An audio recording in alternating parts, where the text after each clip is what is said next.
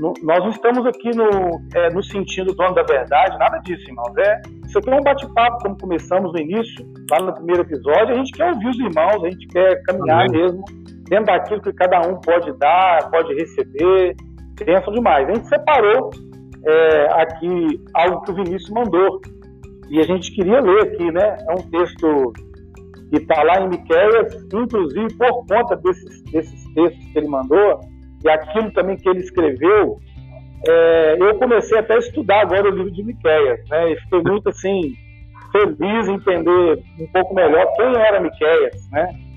E vendo assim algumas, algumas alguns artigos a respeito, muito jóia. Então eu queria ler os versículos que o Vinícius mandou e depois um resumo que ele fez dos episódios todos que ele já conseguiu assistir. Ele conseguiu fazer assim um resumo daquilo que ele entendeu. Eu achei muito legal. E como me edificou. Eu passei, inclusive, aqui com os irmãos do nosso grupo de WhatsApp. Então, eu vou ler aqui, é Miquel 7, que ele separou aqui o versículo 8 e 9 de Miquel 7, e fala assim: Ó inimiga minha, não te alegres a meu respeito. Ainda que eu tenha caído, levantar-me-ei. Se, se morar nas trevas, o Senhor será minha luz. Sofrerei a ira do Senhor, porque pequei contra ele até que julgue a minha causa e execute meu direito. Ele me tirará para a luz e eu verei a sua justiça. Muito tremendo esse, esse é texto, né? E um outro versículo também, que é Miqueias 7, é, do 18 ao 20, que diz assim: Quem, ó Deus, é semelhante a ti? Né? A versão que ele mandou é: Quem é comparável a ti, ó Deus? Perdoa o pecado, esquece a transgressão do remanescente da sua herança. Olha que lindo. Tu que não permaneces irado para sempre, mas tem prazer em mostrar amor. De novo terás compaixão de nós e pisarás nossas maldades e atirarás todos os nossos pecados nas profundezas do mar. Mostrarás fidelidade a Jacó, lindo, né? a gente está falando aí sobre Israel, Jacó, né? É, Israel, Israel de Deus, gentios, e bondade a Abraão, conforme prometeste sob juramento aos nossos antepassados na antiguidade. Tremendo esse versículo, é, esse, esses versículos, né? E algo que o que o Vinícius é, escreveu e a gente achou muito pertinente ler aqui para os irmãos, e para mim foi assim de uma graça de um, uma alegria muito grande que ele colocou assim, entender isso. Como é importante e fundamental o entendimento completo das Escrituras, as boas novas, sempre foi relacionado a uma promessa. Aí ele cita Gênesis 3,15, quando nós falamos do descendente, e depois de Babel, sobre um povo, e o desenvolvimento da promessa continuou. Jesus veio e ela continuou. Os gentios foram enxertados e ela continuou. As nações estão sendo salvas e a promessa continua. Amém. Jesus vai voltar, ele vai retornar, né? E haverá a ressurreição dos nossos corpos. Iremos governar com ele, preparando essa terra para o nosso Pai. Durante mil anos, esse governo será estabelecido a partir de Jerusalém. Amém. E a liderança do povo judeu, nesse tempo, junto conosco, por meio de Jesus, será motivo de humildade para nós gentios.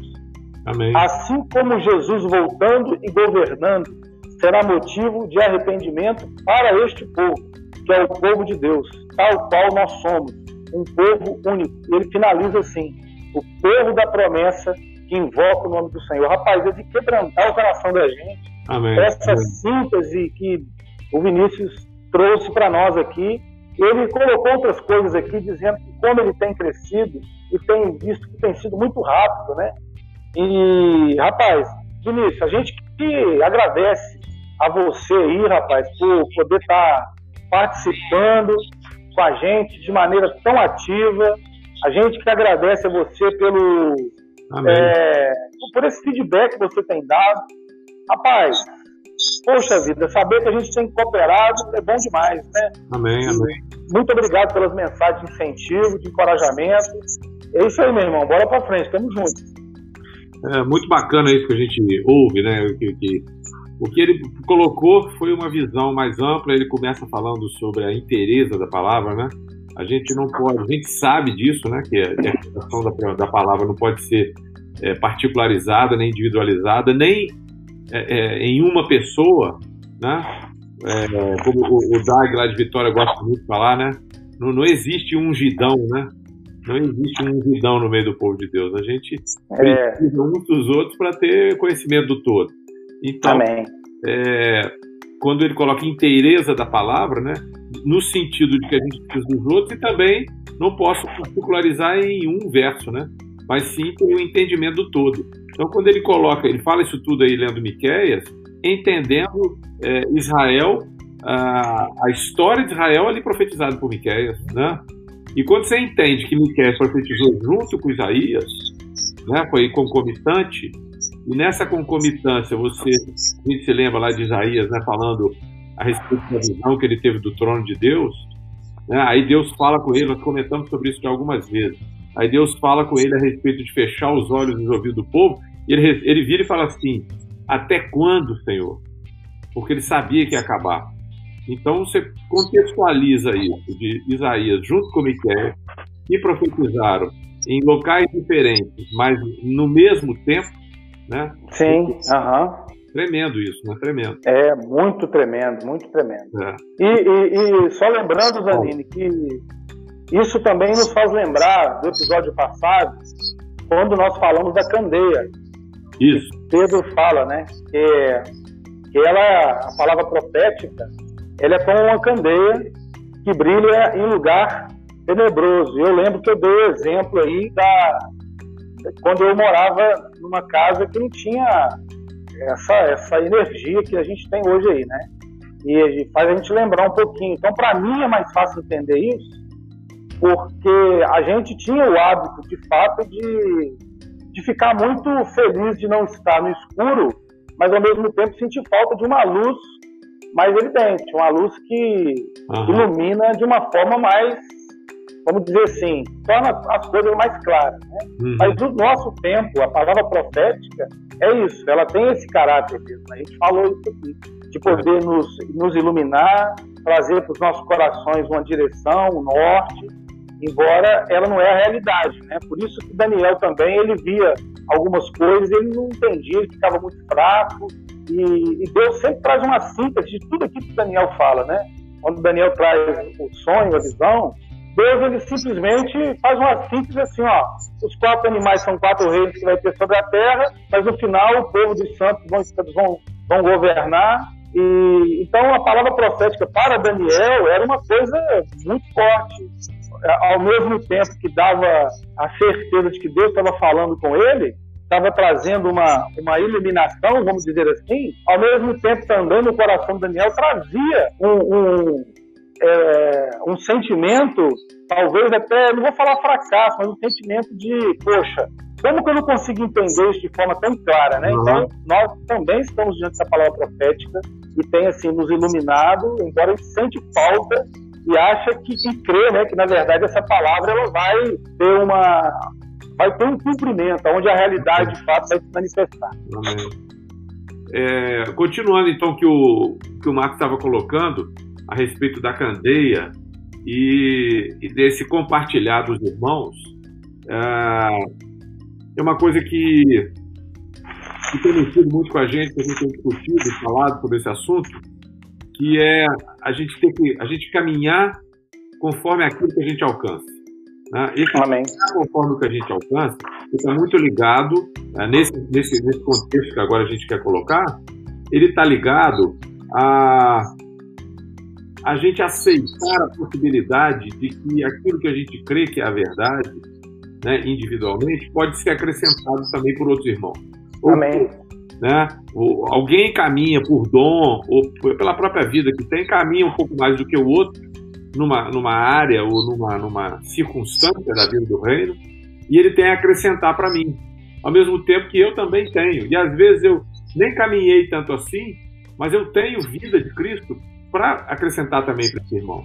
Então, é preciso haver essa, essa via aberta.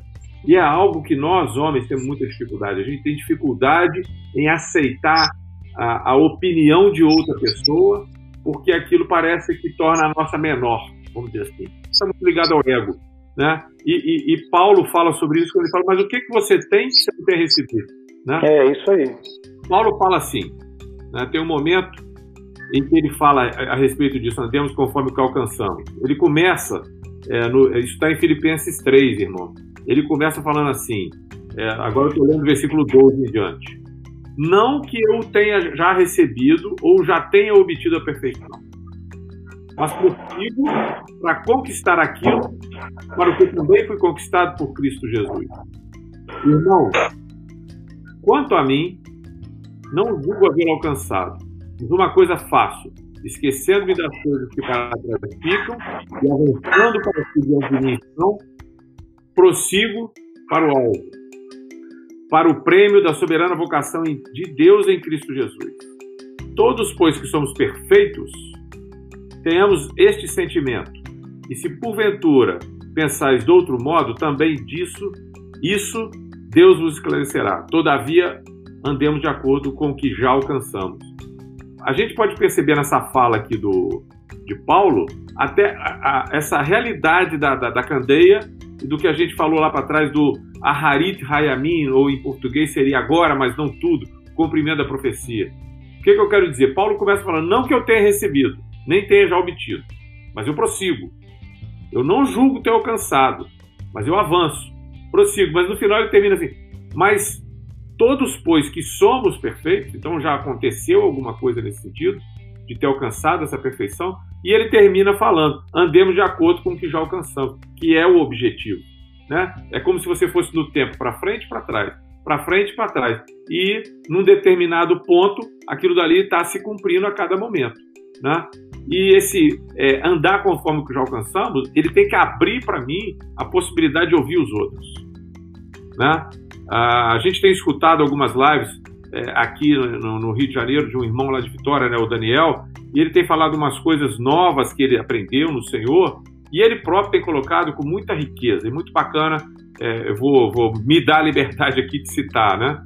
É, ele fala que agora eu percebo que coisas que antes eu pregava e a geração e a própria geração dele que a gente pregava como uma verdade, a gente percebe agora que não era bem do jeito que a gente pensava que era.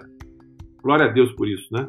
Glória a Deus porque o homem está pronto para poder aprender é, em primeiríssimo lugar com o Espírito Santo e certamente alguém ou alguém, né, alguns homens foram usados para trazer luz, ajudar a trazer luz para a visão que ele tem do Senhor e da palavra dele. Né? E é disso que eu estou falando que nós precisamos também ter, que tem a ver com tudo que a gente fala aqui, né? Tudo que a gente fala aqui.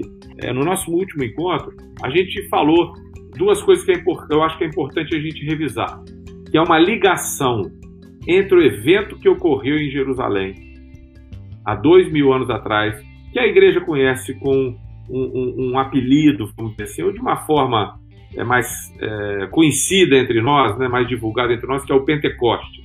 Né? A gente chama de Pentecostes pelo que o ter ocorrido no dia da festa do Pentecostes, lá em Jerusalém há dois mil anos atrás. E foi o derramar, o cumprimento, o cumprimento de uma profecia do derramar do Espírito de Deus sobre toda a terra, sobre os homens. Bom, nós, fiz, nós falamos sobre isso e falamos e fizemos um entendimento, trouxemos um entendimento, uma visão do que, que ocorreu em Jerusalém há dois mil anos atrás e o que, que ocorreu no Sinai há mais ou menos 3.500 anos atrás.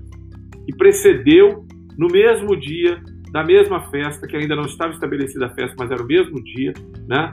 50 dias após a Páscoa, após terem, eles terem saído do Egito, terem sido libertos do Egito, junto com o populacho, junto com pessoas de todas as nações da terra, ali dentro daquele do, do povo de Israel que estava formando, vamos dizer assim, a partir dessa saída do Egito. Nós fizemos essa ligação e nós percebemos então que na verdade o que ocorreu é, em Jerusalém foi um reflexo de algo que já tinha sido ocorrido 1500 anos antes e profetizado que aconteceria. Né? Foi uma expansão disso, nós paramos aí. Né? E mais um pouco nós falamos depois do concílio de Jerusalém. O que concílio? O concílio foi algo que ocorreu depois que os gentios começaram a ser inseridos dentro da comunidade de Israel. Né? E quando isso começou? O primeiro gentio que se converteu, é, e que a Bíblia dá notícia para gente, foi Cornélio. O Cornélio era um, um centurião, centurião não, um oficial romano que era prosélito, né? Não, não, não vou dizer prosélito porque na verdade não era prosélito. Ele era um gentio da porta, que a gente chama. Né? O que é um gentio da porta? Um gentio da porta era aquele gentio que vivia próximo ao povo de Israel, mas não entrava dentro da comunidade de Israel. O prosélito já tinha entrado. Né? O Cornélio ele não era convertido ao judaísmo, mas ele participava porque ele tinha costumes, valores do Deus de Abraão, Isaac e Jacó. Ele orava, ele esmolava. Isso não eram, não eram circunstâncias dadas a, a, aos outros deuses dos outros povos, mas sim ao Deus de Abraão, Isaac e Jacó, o Deus verdadeiro. Então ele, ele permanecia perto da casa de Israel e ele conhecia o Deus de Israel, porque ele orava a ele, né? e, e foi respondido para ele essa oração.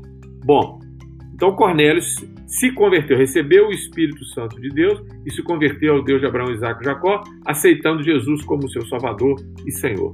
Foi isso que aconteceu. Ele recebeu o Espírito de Deus. Bom, isso aconteceu, segundo o que a gente percebe já pela tradição é, judaica e também por alguns, alguns documentos, em torno de, a gente não pode afirmar, mas foi em torno de 20 a 20 e poucos anos após a morte e ressurreição do Messias. Então nós estamos falando do ano 50, mais ou menos, depois de Cristo.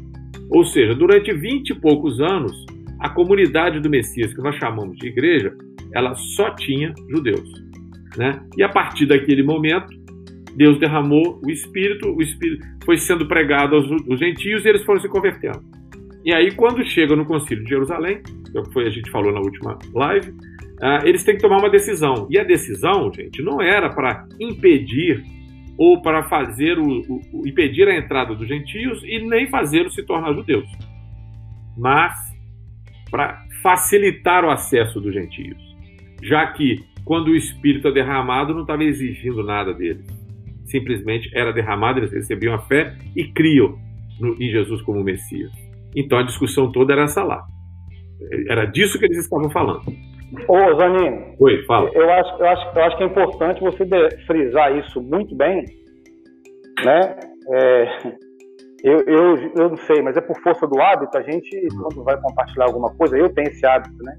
Às vezes eu falo uma coisa três, quatro vezes assim, é, aprendi isso, às vezes tirar isso é difícil.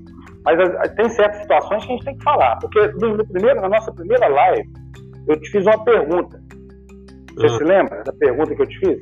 Eu lembro que você fez uma pergunta. Então, nós iniciamos uma pergunta muito forte, né? Carlão Rio, né? Uhum. Como a gente poder conversar essas coisas sobre Israel de Deus, Israel, sem ser judaizante? E o que você falou na sua fala agora, você disse o seguinte, sobre que não tem nada a ver de gentil se converter ao judaísmo. Então, eu acho que é muito importante frisar isso bem porque talvez isso aí esteja. É porque tem muita gente que tem resistência, né? Eu digo irmãos mesmo, próximos de nós, e é, entender isso com muita clareza. Eu já tive, eu já tive muita resistência. Eu também já tive. É, na verdade, gente precisa receber isso do Senhor, por quê? Porque tem uma carga de tradição grande é, depositada sobre nós, de, de uma tradição de leitura e de pregação da palavra, de um entendimento mas que o Senhor tem mudado e tem aberto os nossos olhos para compreender e irmos além. Por quê? Porque esse plano profético está sendo, ele tá sendo produzido e ele está sendo efetivado para se cumprir. E nós fazemos parte, nós somos cooperadores disso. E precisamos ser. Né? Tem uma fala interessante em relação a isso que me lembrou agora, Marco, que foi Gamaliel. Você lembra de Gamaliel lá no Sinédrio? Gamaliel era um grande sábio daquela época, né? Ele era neto do Hilel. O Hilel era o, o, o, o, rabino mais sábio que tinha nos tempos de Jesus. Acredito, inclusive, que quando Jesus estava lá como jovem, dentro do templo, quando ele fez lá o, o bar mitzvah dele, foi lá conversar lá com os, os sábios e discutir com os sábios, que esse Hilel estava entre eles, porque ele era, Hilel e Shammai eram as duas escolas que tinham naquela época. E, e, as falas eram muito aproximadas de Jesus com de Hilel. Bom, mas o que, que o Gamaliel falou? Quando estava lá Pedro e João para serem mortos pelo Sinédrio, ele virou, está é, é, tá em Atos 5, se eu não me engano. Eu vou falar na versão atualizadíssima, que é a, a minha aqui. É, ele vira e fala assim: olha, estavam tentando decidir lá não, se eles iam matar o, o, os enviados, os apóstolos de Jesus ou não, Pedro e João. Aí ele fala: olha só, já veio Teutas, já veio, acho que Judas, já veio Fulano, Ciclano, tudo falando que era o Messias. E isso não, não se confirmou. Os seguidores deles acabaram se espalhando. Né? Agora, a, a, essência do que Gamaliel falou foi o seguinte: presta atenção. Porque se a gente, se esses homens estão falando aí, não vem de Deus, se o que eles estão falando aí não vem do nosso Deus, vai acabar.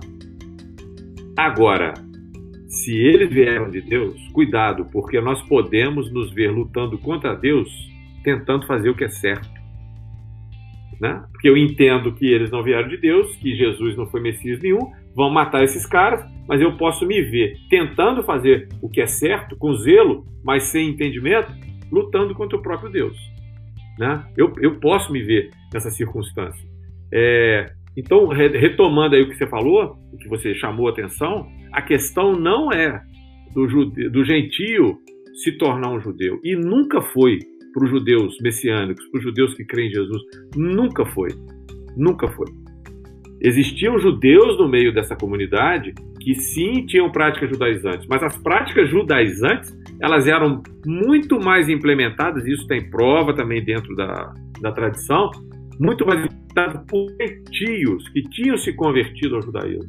A carta aos Gálatas, por exemplo, Paulo escreveu, e nós vamos, vai ter um momento aqui que nós vamos discutir essa carta, é, e é muito importante a gente prestar atenção com quem que Paulo está falando e como ele está falando.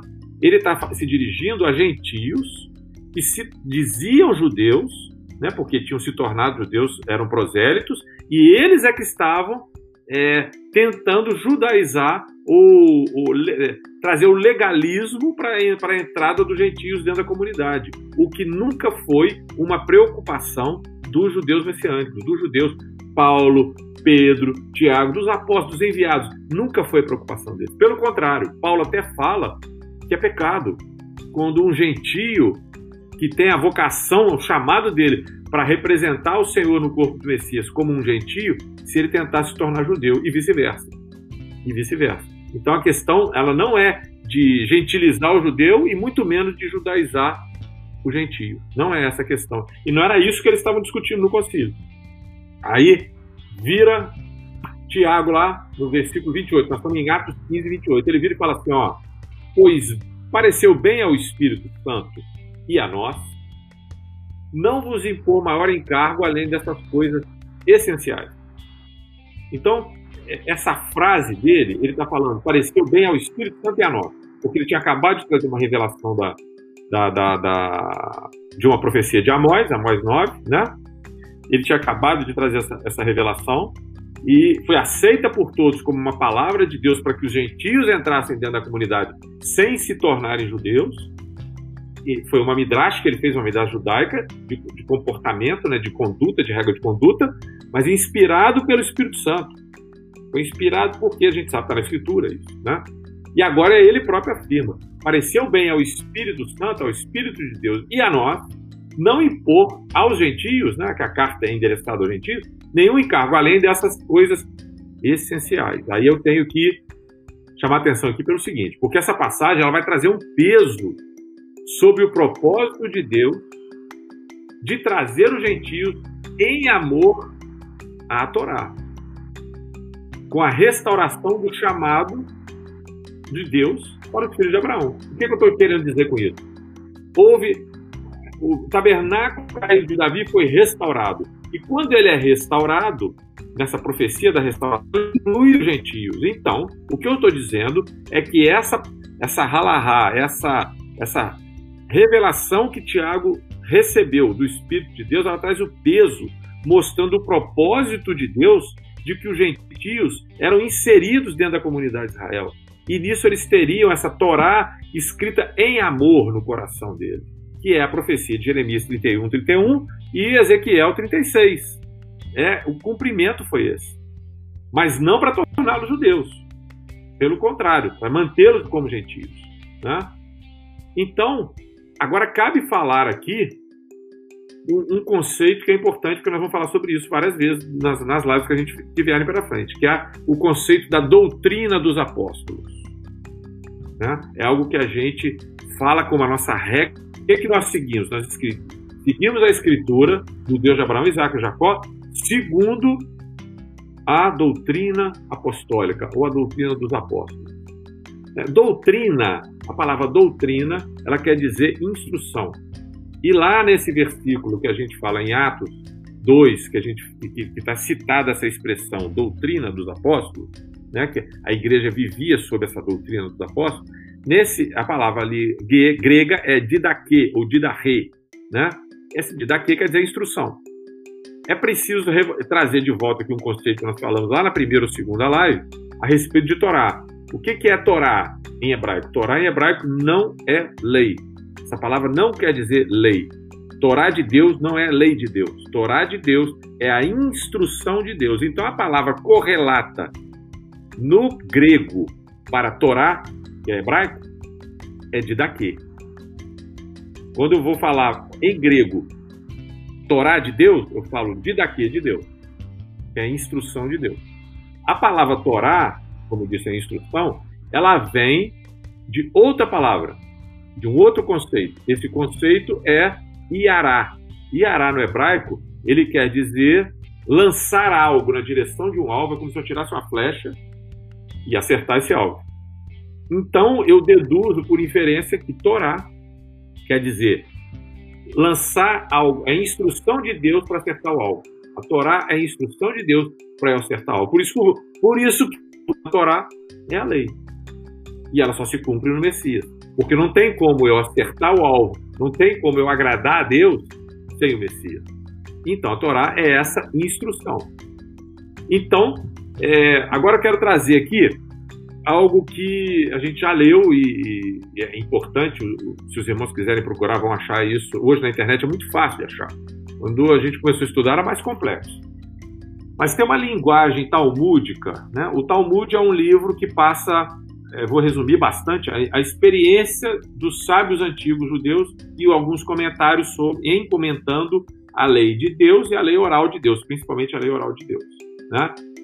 Então, esse Talmud foi escrito alguns anos atrás, lá na, é, em 200, 230, mais ou menos, depois de Cristo, ele foi escrito. Então, se você for ler lá, vai encontrar em algumas, alguns pontos algumas discussões rabínicas, que são desse jeito que eu vou falar aqui agora, só que com a minha linguagem. É, eu chego pro, pro Marcos, né? O, o, Marcos, o Marcos é um é um outro rabino que está lá discutindo comigo. Aí eu falo assim com o Marcos, Marcos, qual é o nome do Messias? Qual é a sua instrução para isso? Qual é a sua Torá para isso, Marcos? Aí o Marcos responde para mim assim: Olha, em verdade eu te digo, eu não vim para revogar e nem para destruir a, a Torá ou a instrução. Pelo contrário, eu vim para preenchê-la de sentido e para expandi-la.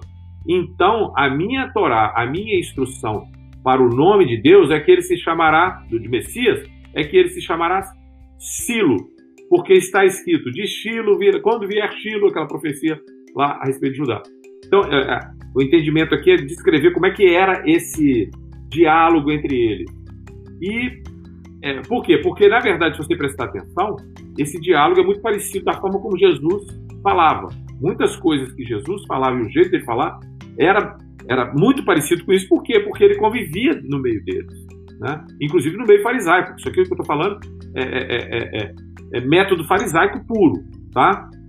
Bom, então, ah, e inclusive tinha um conceito deles que era muito interessante. Quando eles discutiam lá e ninguém conseguia saber qual era a instrução para aquele assunto, de repente tinha um, teve um rabino lá, eu já vi isso duas vezes no Talmud. Ele vira e fala assim: ó, é, fiquem tranquilos, nós não vamos conseguir resolver isso aqui. Agora, quando o Messias vier, ele vai dar um entendimento, ele vai trazer uma Torá que vai mudar a história da humanidade e vai esclarecer isso aqui pra gente. Então, em hebraico ele estava falando Torá Hamashia. O que é Torá Hamashia? A instrução do ungido para esse assunto. Se você traduzir isso lipsilitas para o português, sabe o que, que é? Sabe as palavras, Marcos? Já conseguiu aí? Lei de Cristo. Torá Hamashia é lei de Cristo. Né? Por que é importante a gente estar falando isso aqui agora? A gente está falando a respeito da doutrina dos apóstolos, e a doutrina dos apóstolos ela é baseada no ensino de Jesus, porque eles foram enviados por Jesus. Então, preciso entender esse linguajar.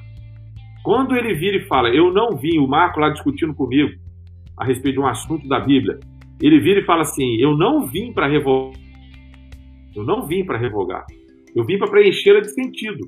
Quando ele fala dessa maneira, ele está é, repetindo praticamente palavras que a gente viu a respeito de Jesus falando, que é Mateus 5, de 17 a 20. Eu vou ler aqui agora. Ele fala assim: ó, não penseis que vim revogar a lei ou os profetas. Não vim revogar, vim para cumprir. E esse cumprir, a palavra lá é plerosai, ou plerodi, de trazer preenchimento. Eu não vim, não penso que eu vim revogar a lei ou os profetas. Eu não vim para revogar. Eu vim para cumpri-la, para trazê-la à plenitude, para preencher de sentido. Porque em verdade vos digo, até que o céu e a terra passem, nem um i ou um tio jamais passará da lei, até que tudo se cumpra. Aquele, pois, que violar um desses mandamentos, posto que menores, assim e assim ensinar os homens, será considerado mínimo no reino do céu. Aquele, porém, que os observar e que os ensinar, será considerado grande no reino do céu. Porque vos digo que, se a vossa justiça não excederem muito a dos escribas e fariseus, que a justiça humana, jamais entrarei no reino. Então, aqui a gente consegue compreender um pouco dessa linguagem de Jesus, dos conceitos que essas palavras têm dentro da cultura judaica, da cultura hebraica, que vem da palavra, para a gente entender e poder interpretar melhor o que a gente está estudando nesse momento, que é o Israel de Deus. É, é nesse ponto que a gente quer chegar. Então, como eu disse, Atos 2,42 fala a respeito da doutrina. Você quer falar alguma coisa? Quero. Diga. É, o Carlos também quer falar. Vai, Carlos. Fala você primeiro. Sim, eu tenho. Então, não é que você falando assim, é, é, realmente tem muita. Eu acho que o que falta a gente é, é primeiro a identidade clara de quem somos, né? Assim, entender é, o, a minha vocação. Paulo fala de pedir espírito de sabedoria de revelação de Deus para termos clareza da nossa vocação, né? Do nosso chamamento. Uhum. É, a partir do momento que eu tenho clareza dessa identidade, o meu papel, eu vou conseguir desempenhar ela, né? Amém. E, e, e, desmistificar um pouco algo que a gente trouxe, acho que isso, isso foi implantado no nosso chip aí, esse gene dessa questão de demonizar o judeu, de colocar o judeu, entender que o judeu é algo passado e que não existe mais. E isso traz uma carga muito forte na nossa mente, né? E você falou um negócio interessante na nossa bate-papo que a gente tem offline, né? Não aqui, né? Que eu achei legal, que eu acho que isso aí isso me abriu muito da questão da, da, da, da mentalidade grega, né, da dialética, né, do, do certo, o certo, o errado. Se você não está de acordo, você está errado comigo e aí eu já não te considero, né? Mas a, o, o, judeu não é isso, que nem você falou, né? A, a pergunta para o Rabino é: eu acho que o nome de Jesus seja esse. Não que ele está é, excluindo o outro, mas ele está acrescentando conhecimento, né? Amém, mas, amém. Mas existe a consciência de que quando Jesus vier, isso tudo vai ficar claro. Mas é, não rejeita um ao outro, mas acrescenta, adiciona, né? E vendo as lives aí, até vendo a análise do Daniel, né? Que ele fala de muitas coisas que ele, que, que foi pregado, eu mesmo, coisas que eu falei erroneamente, e que agora eu estou vendo que não tem encaixe, né? não tem como encaixar o que eu falei anteriormente com o que eu estou vendo agora, no que está sendo, me, está sendo desvendado, né? o que está sendo é, esclarecido, não tem como você falar aquilo ou ter um entendimento. Né? Então isso traz a gente a questão assim de é, primeiro de humildade, né? que eu acho que tem que ter e saber, olha, eu, eu, eu agora eu estou vendo isso. Amém, amém. É, Você viu, né, Carlos? A passagem que eu li de Paulo, Filipenses, olha o que, que ele fala, Filipenses 3.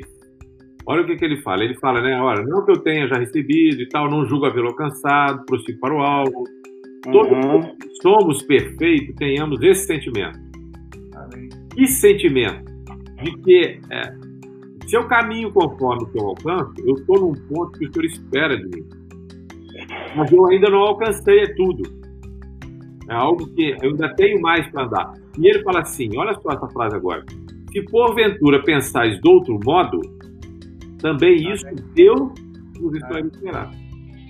Ou seja, é, ele coloca o, o, peso ou a, a resposta para isso em, em alguém que está caminhando para o alvo e que, na medida em que ele caminha para o alvo em sinceridade de coração, o Senhor, em algum momento, vai dar entendimento para ele a respeito daquilo que ele precisa alcançar.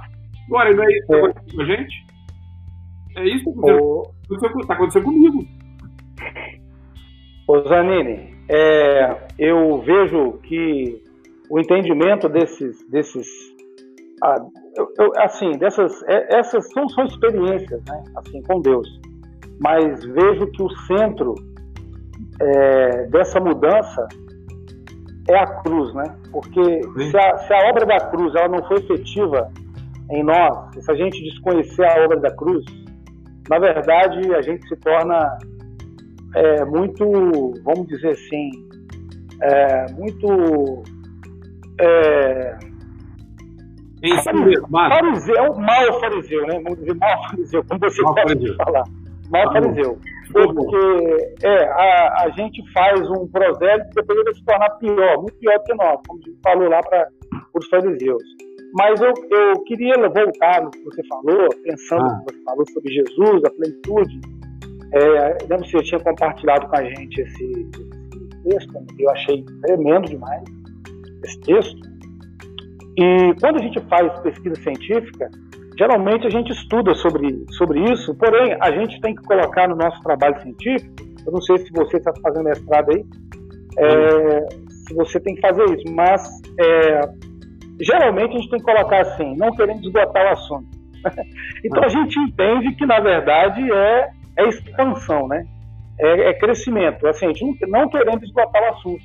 É, é, uma contribuição a mais, é algo que, na verdade, não que você está abrindo mão daquilo que você entendeu, mas pelo contrário, está deixando a porta aberta para que outros possam trazer mais elementos aí para sua é, para que você tem entendido, expandir mais ainda o teu conhecimento, poder desenvolver ainda mais a comunhão.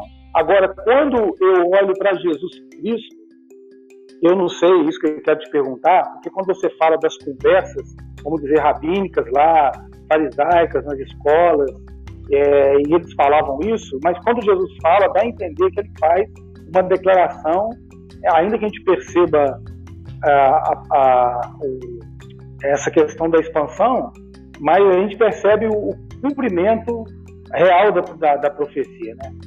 É, então isso é, é, é de, de, fato é isso. Eu, eu, lembro de Lucas quando é, Deus, isso se cumpriu, cumpriu a profecia, porque ele é o Messias.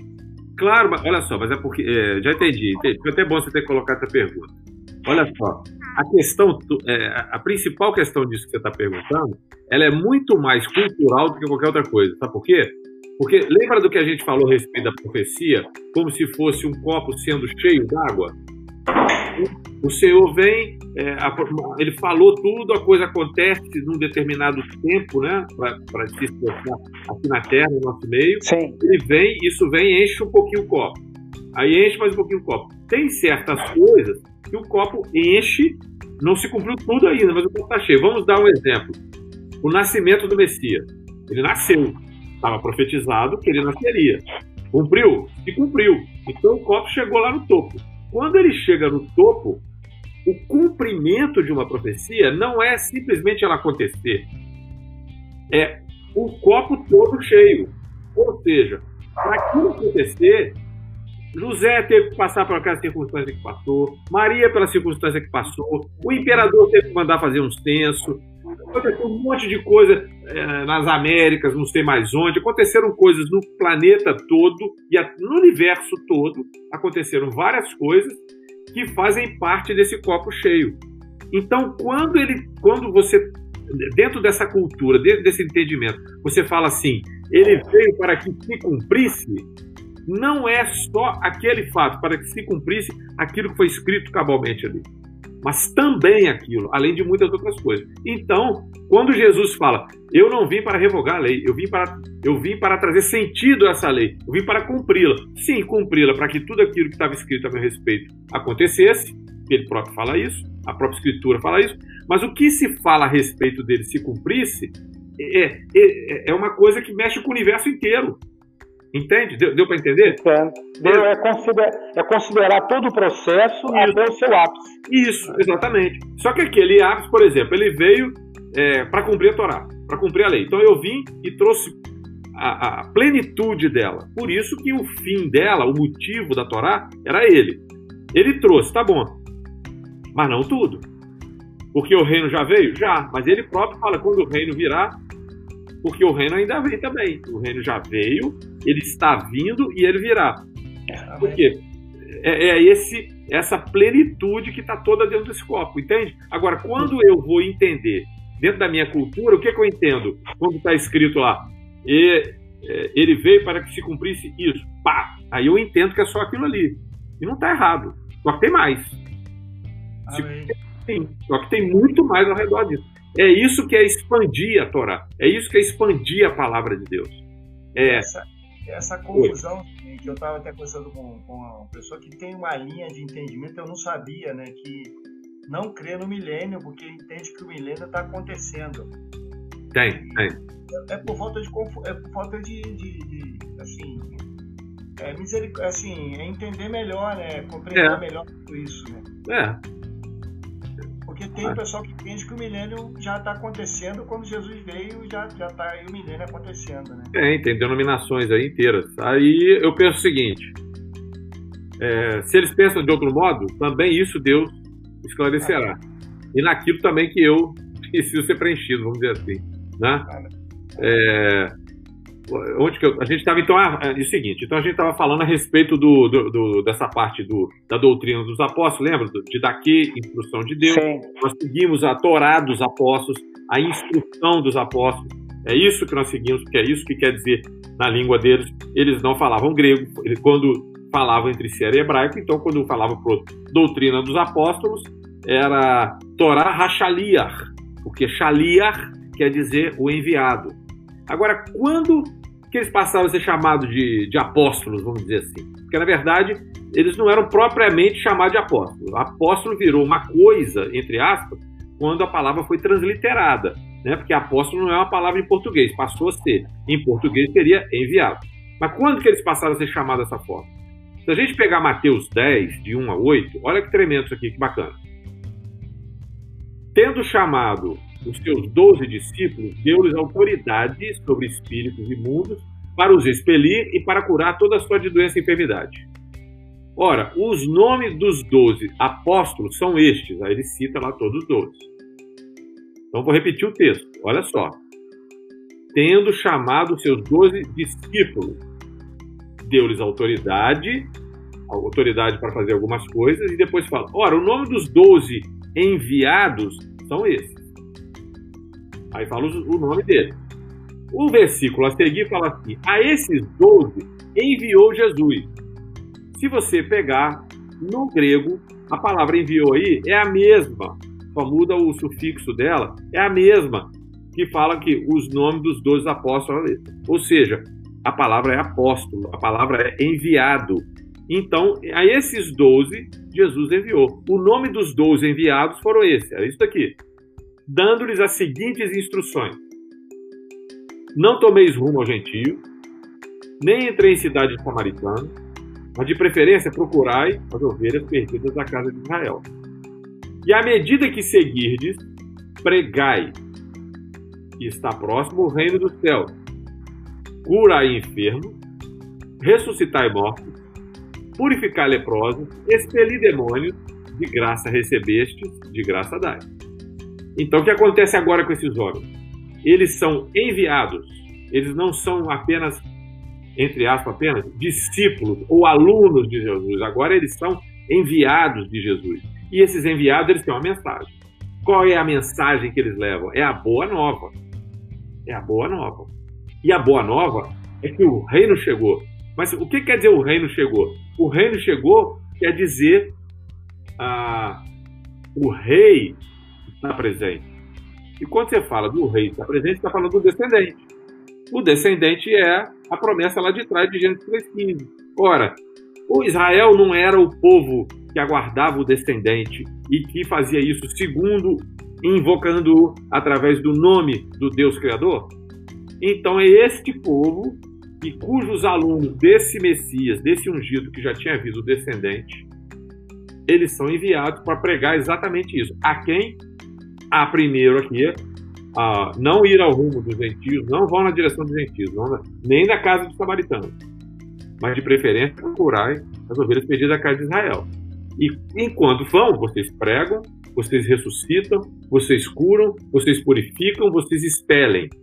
E fazem isso de graça, porque vocês receberam, então vocês estão dando. É o princípio do reino. Eu recebo para poder dar.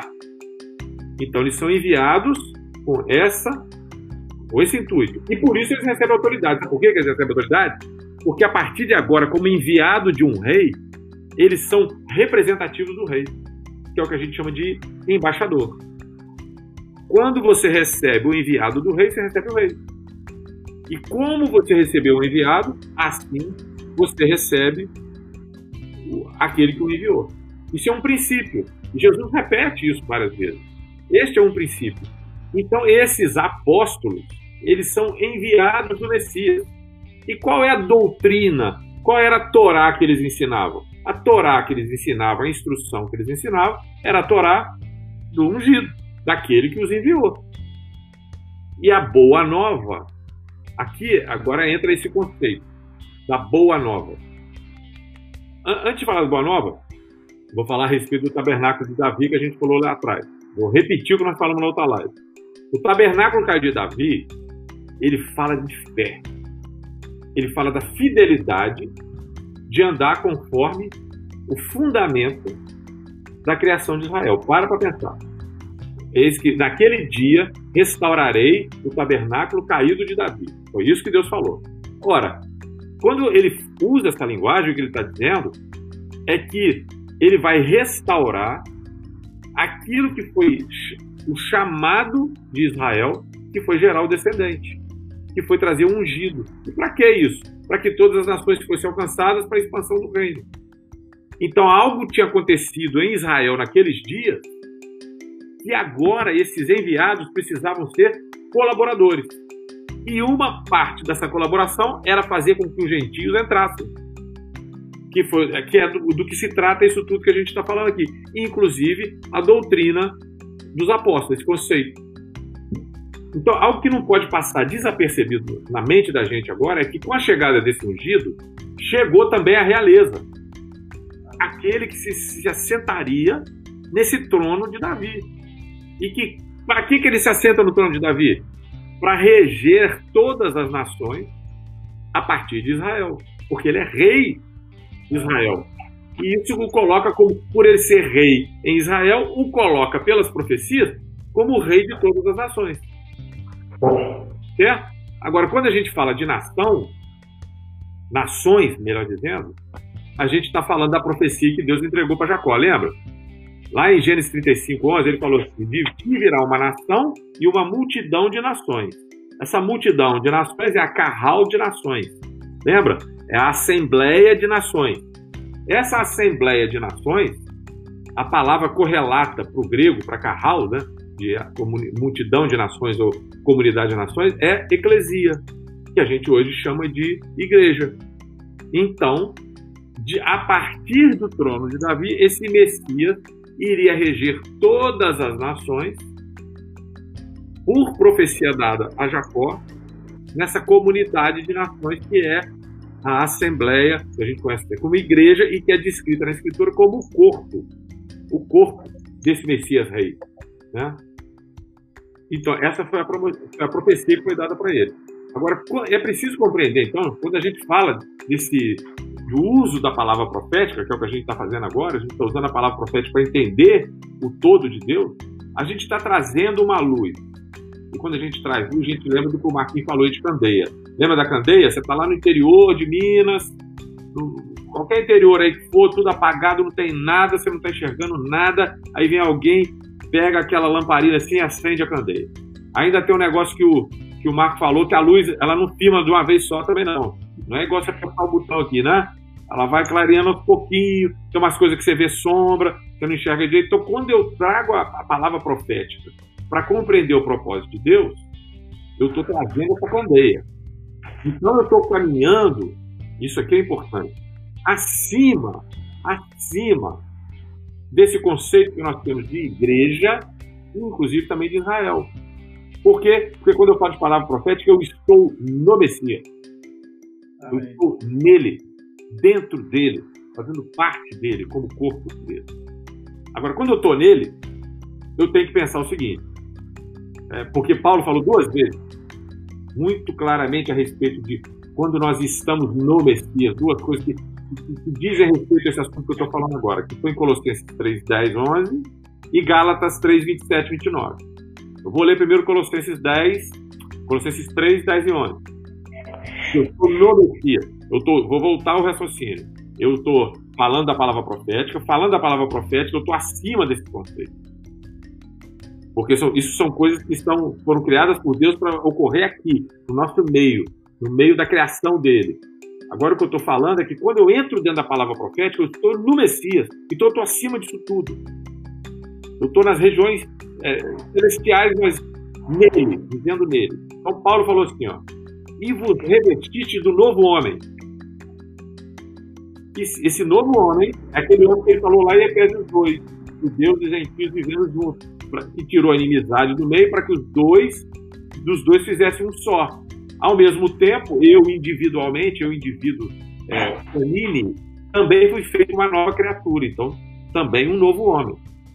E vos revestiste do novo homem, que se refaz para o pleno conhecimento, segundo a imagem daquele que o criou. Aqui confirma que o novo homem, esse revestimento que eu, como homem, tive como um novo homem, é que é a imagem daquele que me criou. No qual Nesse, nesse mesmo revestimento, não pode haver grego nem judeu, circuncisão nem circuncisão, nem bárbaro nem escita, nem escravo nem livre. Porém, Cristo é tudo em todo. Quando Cristo é em mim, não tem diferença. Não há diferença. Gálatas 3,27 fala a mesma coisa de uma maneira diferente porque todos quantos foste batizado, o revestimento, em Cristo, todos quantos foste batizado em Cristo, de Cristo vos revestiste, que é o que ele falou para os Colossenses. De start, não pode haver judeu nem grego. Se eu fui, eu fui revestido de Cristo, não pode haver judeu nem grego, nem escravo nem liberto, nem homem nem mulher, porque todos vós sois um em Cristo Jesus. E se sois de Cristo, descendente de Abraão e herdeiro segundo a promessa. Então, para eu estar dentro disso, para eu estar dentro de igreja, para eu estar dentro do Israel de Deus, para eu fazer parte da comunidade, eu tenho que estar em Cristo. É, eu sou herdeiro dessa promessa à medida que eu estou em Cristo. E quando eu estou em Cristo, não tem diferença. No entanto, continua existindo homem e mulher, senhor e servo, judeu e grego. Por quê? Porque a vocação para um chamado e uma função ser exercida. Mas somos iguais nesse ponto. Porque é ele quem existe. Porque se, se existe eu, mas não ele em mim, aí eu estou fora da herança. Eu estou fora dessa situação. Mas, uma vez nele, então, sempre vai apontar, eu estando nele, isso sempre vai apontar para a comunidade de Israel. Sempre vai apontar para o Israel de Deus. E é o alvo desse estudo nosso agora que a gente está fazendo. A gente continua? Eu acho melhor a gente dar uma paradinha que eu vou ter que sair. Vamos, vamos parar então. Então, na, na, próxima, o que a gente vai entrar aqui é a leitura de Atos 3, daquele discurso de Pedro. Por quê? Porque aqui a gente vai pensar é, mais, vamos fechar um pouco mais dentro desse funil aí do, da visão do Israel de Deus, da visão da, de como que a comunidade dos judeus e dos gentios começa a se relacionar. Uma coisa que é importante a gente falar, é, dentro do que o Carlos falou aí, que eu vou deixar só meio como. Não vai ser nenhum spoiler, mas só um ponto. Quando a gente começar a estudar história, historicamente, como essas coisas aconteceram, esse caminhar dessa comunidade, nós vamos conseguir entender melhor é, como que essas coisas foram implantadas, a coisa do chip que o Carlos falou, como que elas foram implantadas dentro de nós. É, aos, ao longo dos anos aí do tempo, não é isso? Vamos orar então, Marco? Vamos sim, é, só dando um recado aqui para os irmãos que nos assistem, que nós estamos fazendo pequenos textos, né? é um objetivo nosso, já fizemos aí o primeiro sobre o Edute, o nosso desejo é poder fazer pequenos textos de, de, palavras assim que a gente entende que são relevantes, que a gente tenha crescido juntos aqui e postar aí dentro do, do, dos canais, tanto no Instagram, lá na, na, no feed de notícias e também nos stories. Então, quem está assistindo a gente, fique ligadinho que a gente vai estar tá sempre mandando os textos para serem compartilhados e também para serem comentados. Isso. Muito jóia. Vamos orar sim. Vamos orar. Ora, Carlão. Obrigado porque aprove a Ti, Senhor, guardar coisas, Senhor, e permanecer com elas guardadas, Senhor. Mas Amém, Pai. vemos que tem chegado o tempo, Pai, que Tu tem aberto os olhos de muitos irmãos. Amém. Obrigado porque hoje podemos, junto com outros irmãos, Senhor, espalhados pela face da terra, podemos conhecer mais de Ti, o que está no Teu coração, teu coração em relação a Israel, do teu coração em relação aos gentios, do nosso papel, da nossa vocação, nos ajuda, Amém. tirando de nós toda jactância, todo orgulho, toda sua Amém. Oh, Jesus, faz isso, Senhor. Somos teu coração que Paulo teve, Senhor, que ele viu o teu coração, Pai, e Amém. ele viveu em prol disso, Senhor, e queremos poder receber desse mesmo Espírito, Senhor, Amém, Pai. essa realidade em nossa vida. Amém, Pai. Amém. ajuda, Senhor, a crescer, nos ajuda a conhecer mais de Ti, da Tua vontade, do Teu didaquê, da Tua instrução, da Tua Amém, vontade. Pai. Abre nossos olhos, alarga nosso coração, nos ajuda, Pai, em nome de Jesus. Amém, Pai. Amém. Amém. Amém. Glória a Deus. Benção demais. É isso aí. Obrigado a todos aí mais uma vez. Benção.